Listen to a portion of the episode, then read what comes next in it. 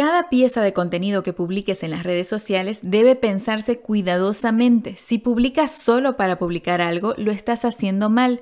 Dependiendo de la red social en la que publiques, necesitas aprender los distintos propósitos de cada una. Una vez que aprendas sobre cada una de ellas, puedes concentrarte en cuáles crees que encajarán bien con tu negocio y dónde está tu público objetivo.